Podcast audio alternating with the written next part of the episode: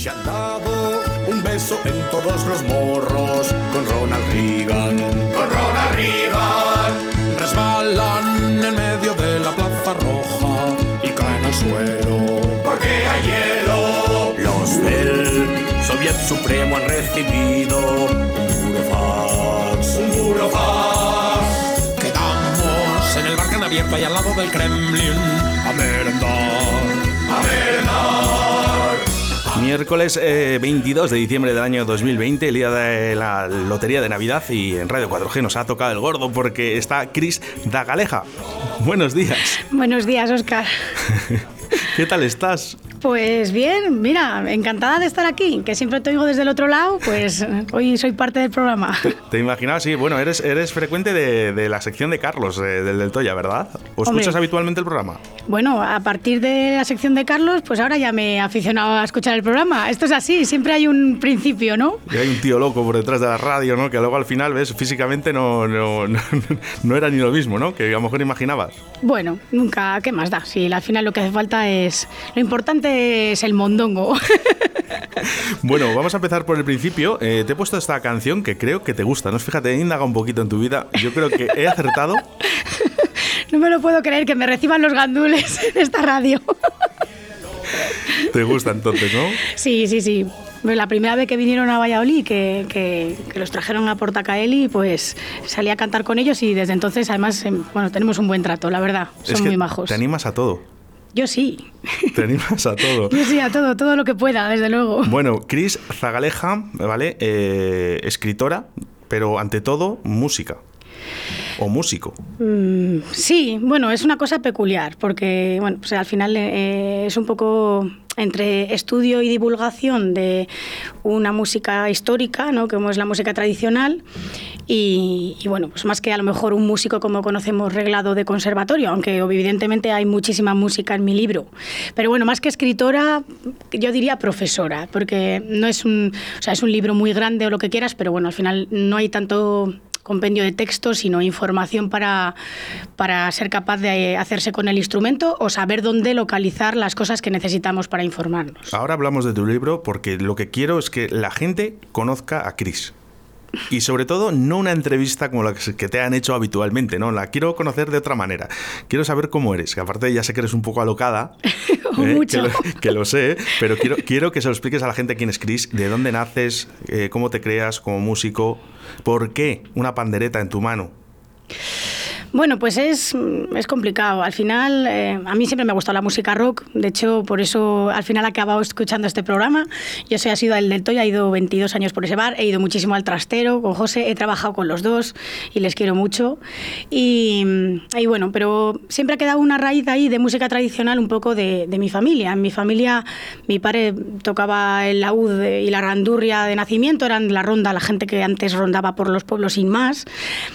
Y luego, pues mis hermanos también han estado en grupos de coros y danzas o tal. Yo la verdad es que en principio no me interesé mucho, pero luego al final, eh, al final acabé metida medio en un grupo y, y, me dediqué un poco a aprender y este es el instrumento que más me ha seducido. Fíjate que yo aprendí a tocar el laúd desde pequeña y, y no me ha dado por las cuerdas, que algún día a lo mejor me da si tengo tiempo, pero de momento bueno, lo que más me gusta es cantar, de eso desde pequeña y eso sí que yo creo que se hereda. Mis padres han cantado siempre mucho, mis hermanos también, entonces al final es algo como un poco familiar.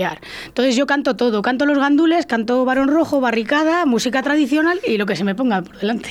Bueno, eh, es curioso, es curioso. Eh, tú, la primera vez que tocas una pandereta con tu mano, eh, ¿a qué edad es? Porque fíjate Chris, que no sé si estarás de acuerdo conmigo, la pandereta es uno de los primeros instrumentos, de los más antiguos, por cierto, y uno de los instrumentos que los primeros que damos a los niños, ¿vale? Que ya sin saber tocarla, creamos sonidos, ¿vale? Y es muy bonito para los, para los peques.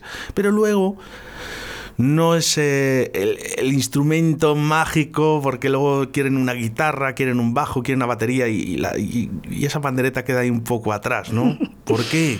Bueno, es que, mmm, a ver, yo empecé con 14 años a tocar, eh, fue un poco casualidad, porque, bueno, pues esta, me metí en un grupo y hicieron una especie de cursos y fue la primera vez que yo vi en vídeo una mujer que tocaba la pandereta y fue la primera vez que vi realmente el instrumento en su uso, que eso es lo que no solemos ver.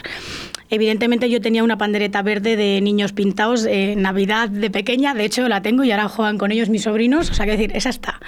Pero bueno, mm, el problema real, que también es una de las claves por las que me decidí hacer este libro, es porque no hay un referente, o sea, no hay, no hay una muestra Quiero decir, hay gente que toca muy bien la guitarra y gente que toca la guitarra mm, tres acordes mayores y tal. Todos dan clase y todos funcionan, pero todos sabemos quién es un buen guitarrista, cómo funciona. Tenemos en la cabeza algunos de cualquier estilo. Pero claro, la pandereta no se ve como instrumento. No se ve como instrumento con toda la destreza que tiene, con la técnica. En la música castellana sí. No creas, se, conforma, no, la gente se conforma con, muy poquito, con muy poquito, con una muestra muy pequeña de lo que sería la técnica real. No se utiliza apenas y entonces es una batalla a luchar. O sea, es que al final es un instrumento que tiene muchísima técnica detrás y que ni siquiera en, los conservatorios de clásica o en que se van introduciendo en las orquestas sinfónicas, etcétera, la, la pandereta como instrumento, no se están utilizando las técnicas del uso del instrumento, pero, que no se tocan así en España, que se toca así en todo el mundo. Cris, sinceramente, eh, qué crees que es debido ese olvido de, una pandereta? Porque a mí me encanta. Bueno, Por estás pues, aquí, porque es, mm, es a nivel personal que yo quería que vinieras aquí a, nuestros estudios. Pues no lo sé, no tengo claro. O sea, por un lado, lo que creo es que al final nadie ha valorado el instrumento, que es un punto clave. O sea, nadie se ha puesto a darle el valor que tiene como instrumento técnico y analizar la técnica y exportar. Yo he hecho un trocito, ahora tendría que venir más gente y detrás de mí completar toda la técnica que yo he visto. Y luego, por otro lado, pues es verdad que siempre lo achaco un poco a que es un instrumento que tocan las mujeres. Em, no, lo hago tampoco como una reivindicación, bueno, como mujer, o sí, o igual sí, ¿no? Pero mm, es verdad que al final, como no tienen, no tienen un oficio pagado, o sea, quiero decir, una mujer eh, en un pueblo hacía el baile con su pandereta y su voz y ya está, y no está remunerado. Si en vez de esa mujer va una flauta y un tamboril, que es un hombre quien lo toca, aparece registrado su pago en la cofradía de tal y aparece como músico histórico y tenemos datos desde el siglo XVI. Qué curioso. De las panderetas de las mujeres tenemos un testimonio desde el 200 antes de Cristo, pero nunca se ha valorado el instrumento. Además es uno, bueno, es el único instrumento que tocan las mujeres, es que no hay otro. Estamos en momentos de cambio, ¿eh? también te digo. Yo creo que, que, a lo mejor el día de mañana, después de, esta entrevista, a lo mejor vete a saber si, si no llega los grupos empiezan a decir, venga, vamos a, independientemente, ¿eh? mujeres, hombres, que toquen la pandereta en los grupos musicales. Bueno, es que eso es lo suyo. Hombre, ya hay mucha gente que toca, hay mucha gente que toca. Yo lo que creo es que sí que se, o sea, la, pandereta es un instrumento solista, eh, así funciona en la tradición, entonces tiene muchísima técnica en sí mismo porque tienes que hacer una orquesta. Tu voz y tu pandereta hacen todo el baile de una plaza. Entonces tienes que mm, currártelo mucho para que suene bien. Sin embargo, ahora, como lo que tenemos son apuestas escénicas de grupos, entonces son cinco o seis personas, hay mucho más instrumentación, entonces al final la pandereta se queda a un lado, es como un instrumento de acompañamiento.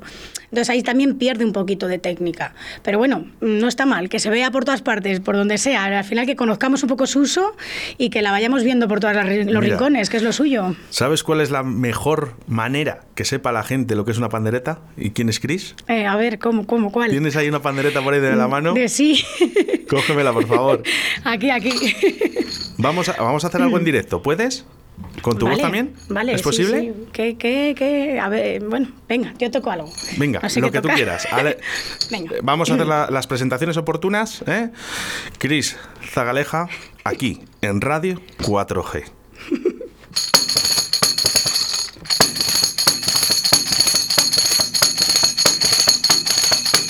Aquí me pongo a cantar y aquí canto la primera.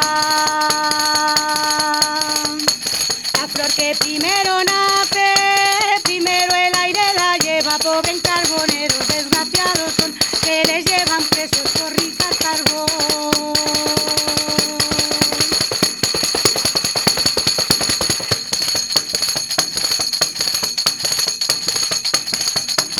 Amor mío, come y bebe y échate a dormir la siesta. Que me tienes tan segura pobres carboneros desgraciados son que les llevan presos por picar carbón.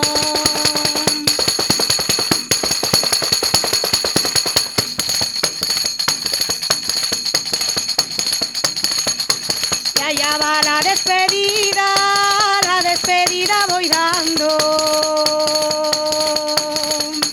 Y esta sí que es despedida, que me despido cantando pobres carboneros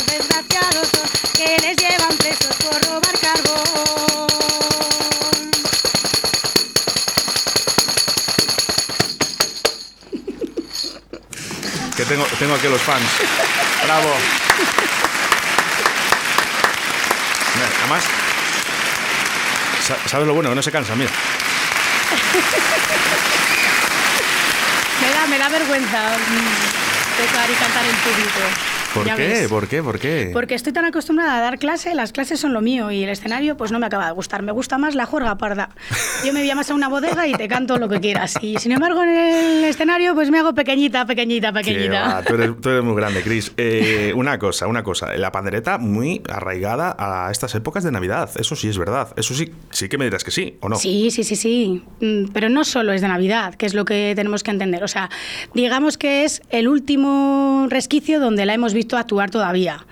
Pero al final la, la pandereta se utiliza en todo, pues en la ronda, para cantar la boda, para cantar las canciones de los quintos, para, mm, bueno, la Navidad sobre todo, pero el baile, luego sobre todo el baile. O sea, el baile como nosotros vamos a la discoteca, la gente iba al baile el sábado o el domingo y ese baile se hacía con la pandereta. ¿Te han hecho alguna contratación alguna vez curiosa? ¿Alguna boda? ¿Una, no sé, alguna... Uf, me han hecho muchas y encima yo como accedo a casi todo porque, porque digo que sí, pues... Pero bueno, sí. Una, una, una que recuerdes así...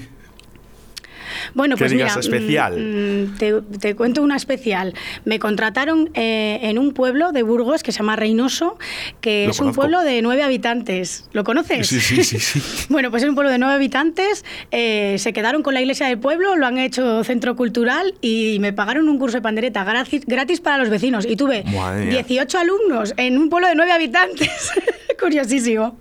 Pero muy bien. Qué bueno ese, no, lo conozco porque eh, ya limítrofe Cantabria eh, pasa al río Asón, entonces eh, lo conozco muy bien. Eh, pero es. mm, Bueno. No, al lado de Briviesca está esto. Es sí, ¿no? sí. Ah, vale, es que no sé si es el mismo o no, porque como hay varios Bueno, bueno. eh, Cris, el eh, villancicos, eh, ¿qué, qué haces en los cursos? ¿Qué enseñas? Bueno, pues mis cursos en general, pues eh, tengo varios niveles. Bueno, ahora lo estoy dividiendo en tres, porque antes iba un poco por curso por año, lo que pasa que al final me costaba mantener los grupos. Entonces estoy divi- dividiendo en tres niveles. De primeras lo que enseñamos es eh, un acercamiento a toda la técnica, muy simple. Con la primera parte nos vamos muy, muy mane- con mucho manejo y luego con otras nos cuesta más. En el nivel intermedio, que sería asentar un poco sobre todo las técnicas más difíciles, y luego en un avanzado, que ya es un poco donde intentamos meter las estructuras del baile, cuánto tiempo hay que darle una cosa, a la otra, por qué hacemos un cambio, cómo se hacen los arreglos, etcétera. Entonces, básicamente es compaginación de la técnica con el repertorio tradicional y su uso para intentar también, aunque sean clases, no estandarizar tanto y poder adaptarse un poco también a lo que fue el repertorio tradicional, o sea, que tenga una parte histórica también, además de la técnica. ¿Y edades? De todas. Mis alumnas más pequeñas tienen 11 años y bueno, creo que ahora tengo una de 9, sí, que son más pequeñas. Amelia y Maitane son más pequeñas. Y luego tengo hasta 76. O sea que tengo un abanico muy grande de edad. Qué bonito. Es cierto que la- el grueso de gente pues está a lo mejor entre 30 y 45 años, pero vamos, tengo un abanico de gente, gente de los grupos de danzas, gente del folk, gente de músicos, o sea, percusionistas profesionales, profesores de instituto, mm, de todo.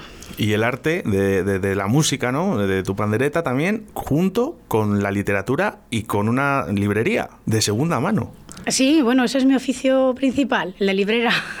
Cuéntame, porque el- el- es curioso, ¿no? La librería de segunda mano a mí me gusta, ¿eh? Porque siempre eh, se pueden reciclar, ¿no? Y que, que esos libros pasen para otras personas es muy bonito. Mm, Bueno, eso y, y al final mantener eh, en el negocio, o sea, en la venta, en el acceso, libros que no se van a volver a imprimir nunca, que eso también es el, el valor. ¿Busca, ¿Busca gente coleccionista más que personas normales o, o De no, todo. también? Al final, en el mundo de segunda mano, lo que llamamos el libro de lance, o sea, hay libro de segunda mano que hace seis meses que ha salido al mercado, hay libros del siglo XVII, o sea, que decir que tienes un abanico de venta mm, enorme. Entonces tienes cosas descatalogadas, cosas que no se van a volver a imprimir, cosas que se imprimieron en Argentina en los años 40 y solo hay esa edición.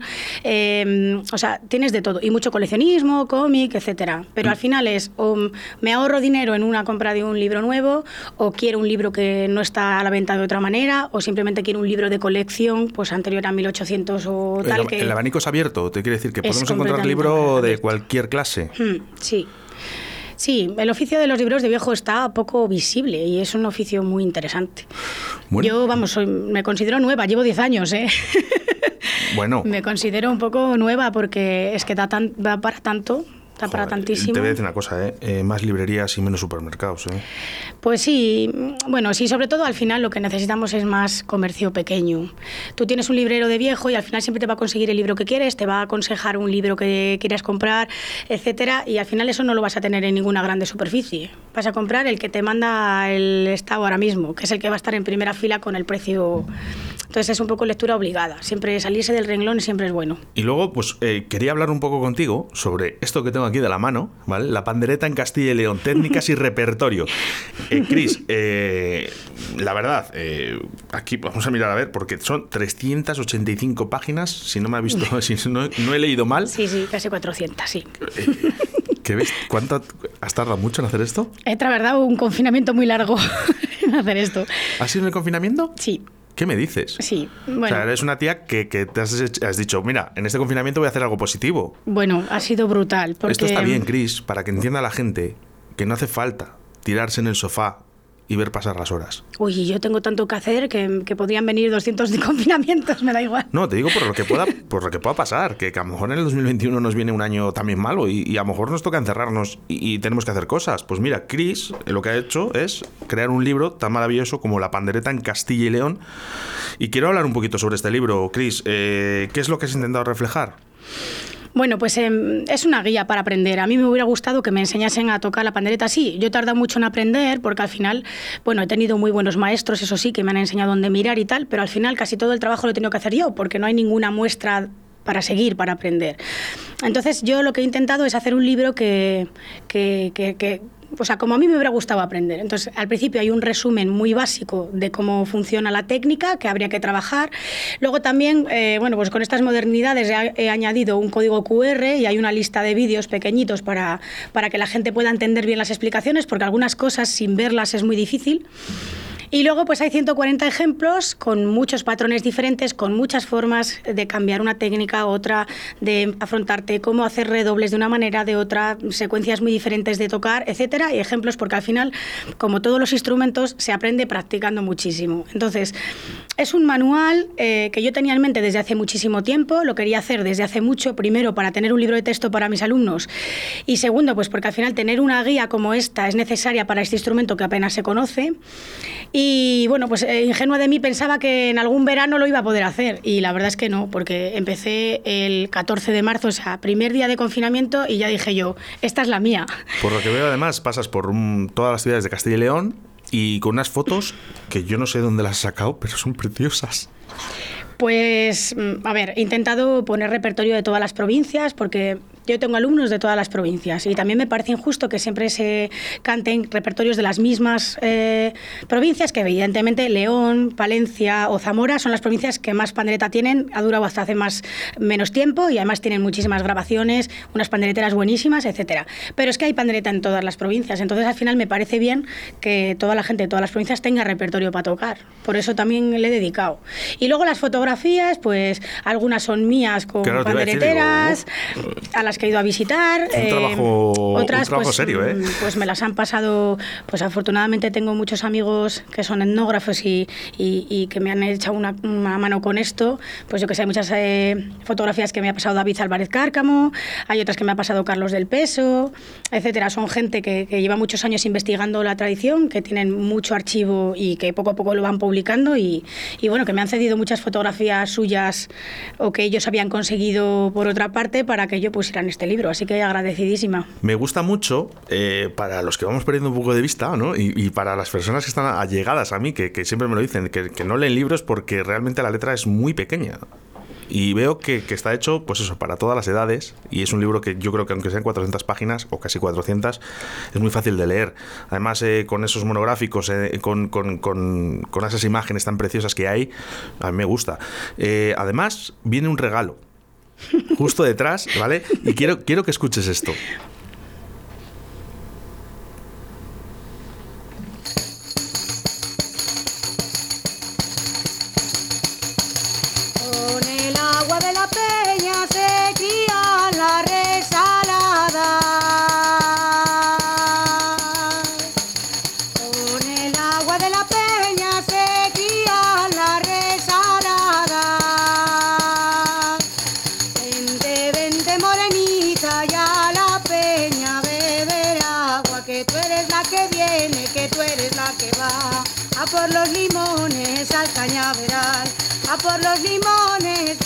Para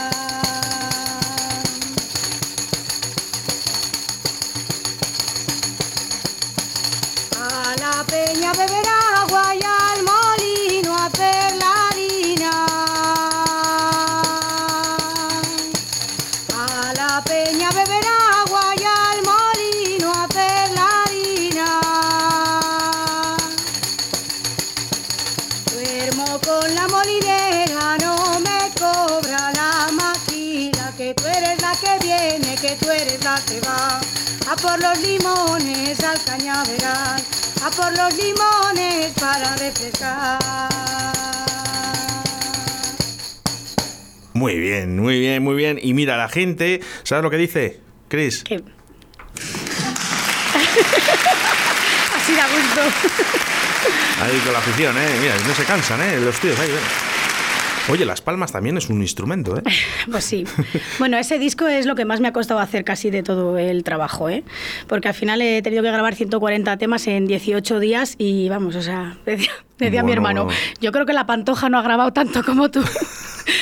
Bueno, no sé, no sé si ha grabado 140 temas, ha sido difícil y bueno, es cortito, pero tuvimos que pasar mucho por alto. Yo me hubiera gustado hacerlo con más tiempo, pues mi voz tampoco es muy buena, entonces me quedaba fónica muy fácil. Bueno, una paciencia infinita de Arturo, que es amigo mío y también fue camarero del Toya, también toca en casa. Bueno, manda y saludos, es técnico manda saludos. de sonido, sí, sí. Manda él- saludos que él me lo van a grabó. escuchar, seguro. Arturo Rodríguez de la Onda Studio, sí, sí.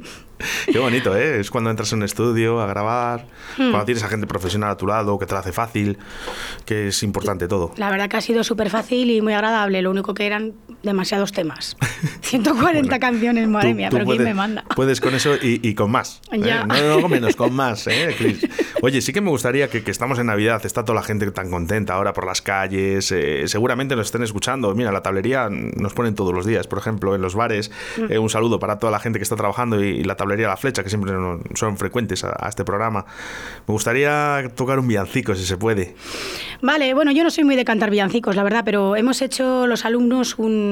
Entre todos han ido seleccionando algún villancico tradicional, cada uno de su provincia y de su pueblo o de tal, y hemos hecho una pequeña guía, así que bueno, yo si quieres te canto uno de Arrabal de Portillo, como yo soy de la Pedraja de Portillo, pues esto me pilla al lado, si quieres te, te canto. Perfecto, Es, es me un vale, romance, me vale. un romance muy antiguo. Bueno, pues eh, con todos ustedes, Venga, vamos a ello. Chris Zagaleja en Radio 4G.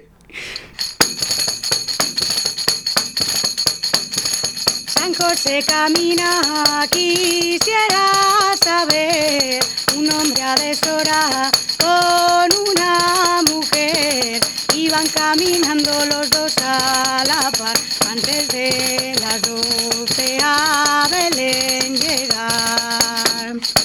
Hablando palabras de consolación, son palabras dulces como palabras dignas de escuchar antes de las doce a Belén llegar. Llegan a una puerta, San José llamaba y salió el ventero por una ventana. ¿Qué hacéis a mi puerta? Ya os podéis marchar antes de las doce a Belén llegar. Responde José pidiendo posada para una señora que viene preñada. Menos a estas horas os la voy a dar antes de las doce a Belén llegar. Siguen de camino donde se encontraron un triste portal muy desvencijado. Pidieron convenio para descansar antes de las doce a Belén llegar. Grande, Chris. Muy bien, me encanta, me encanta. Qué bonito es la Oye, ponme los aplausos. Ay, espera, que les tengo por aquí. A ver, chicos, venga, aplaudir aquí a Chris, ¿eh? Venga, rápido, vamos.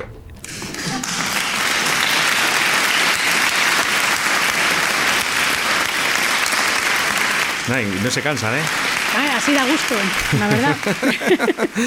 Jo, qué, qué bonito, qué bonito, cómo me gusta. Bueno, pues, eh, Chris, lo único, sí que me gustaría saber, si hay alguien que quiera comprar este libro, o por lo menos conocerte, ¿no? Eh, ¿Dónde te puede localizar? Pues en mi librería, que es la librería La Leona, está Calle en la venta. Eh, está en la venta en internet porque, bueno, yo estaba en la calle Juan Mambrilla antes, que ahí es donde empecé, pero me fui a vivir a San Miguel del Arroyo, me llevé la librería allí. Entonces ahora es online. Ah, es online. Pero bueno, si no, pues que me llamen. Como yo vengo a Valladolid a dar clase, pues no hay ningún problema. Si alguien lo quiere en Valladolid, pues no solo tiene que llamarme y lo recoge. De todas formas, en la librería que hay ahora, eh, en el mismo sitio donde estaba yo, que es la otra, que es la misma calle, la calle Juan Mambrilla número 19, ahí he dejado ejemplares a la venta. Un poco como sigue siendo un poco mi casa, pues aunque yo ya no esté allí. Entonces, pues, online, vamos a volver a repetir eh, para que la gente busque este libro. ¿Dónde es Sí, exactamente? laleonalibre.com La o Leona. escribiendo al correo que es pedidos arroba laleonalibre.com. La Leona Libre. Venga, pues a buscar todo el mundo ese libro, venga, ¿eh? Y ayudar a la gente de Valladolid, que siempre viene bien. Pues Cris, Pues que sí. me he pasado un rato muy divertido contigo, que tenía muchas ganas de que estuvieras aquí. Yo Ya también, yo también, muy bien, muy agradable. ¿Sabes? Siempre, siempre es, es agradable tener a, a esta gente y sobre todo, ¿eh? que no se pierda la magia de la pandereta, ¿vale? Pues sí, y sobre todo un poco que le demos visibilidad y que vuelva a tener la técnica que, que se ha usado y lo usamos para la modernidad o para lo que queramos, pero que se use el instrumento como es. Y sobre todo una cosa, ¿me haces un favor? Sí. No cambies nunca. Ay, gracias. Cris, me despido, como siempre, agradecido con los rumbeuros. Muchas gracias a ti.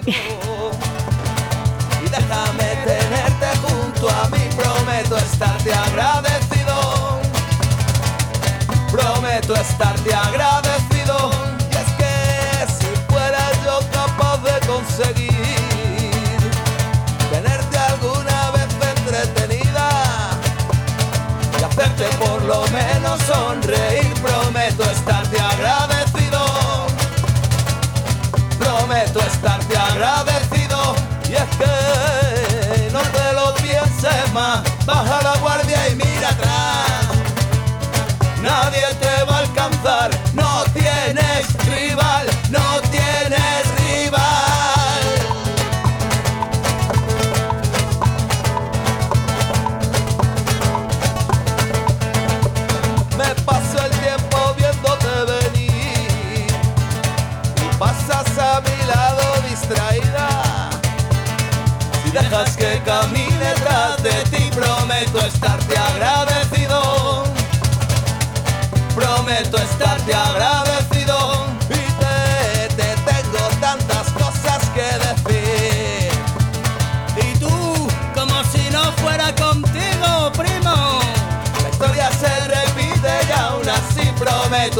agradecido.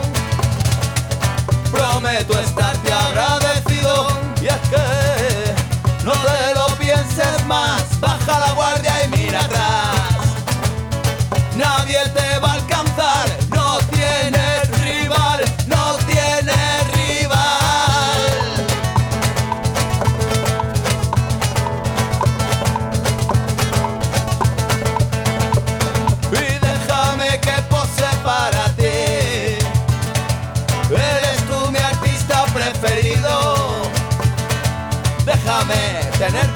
tenerte junto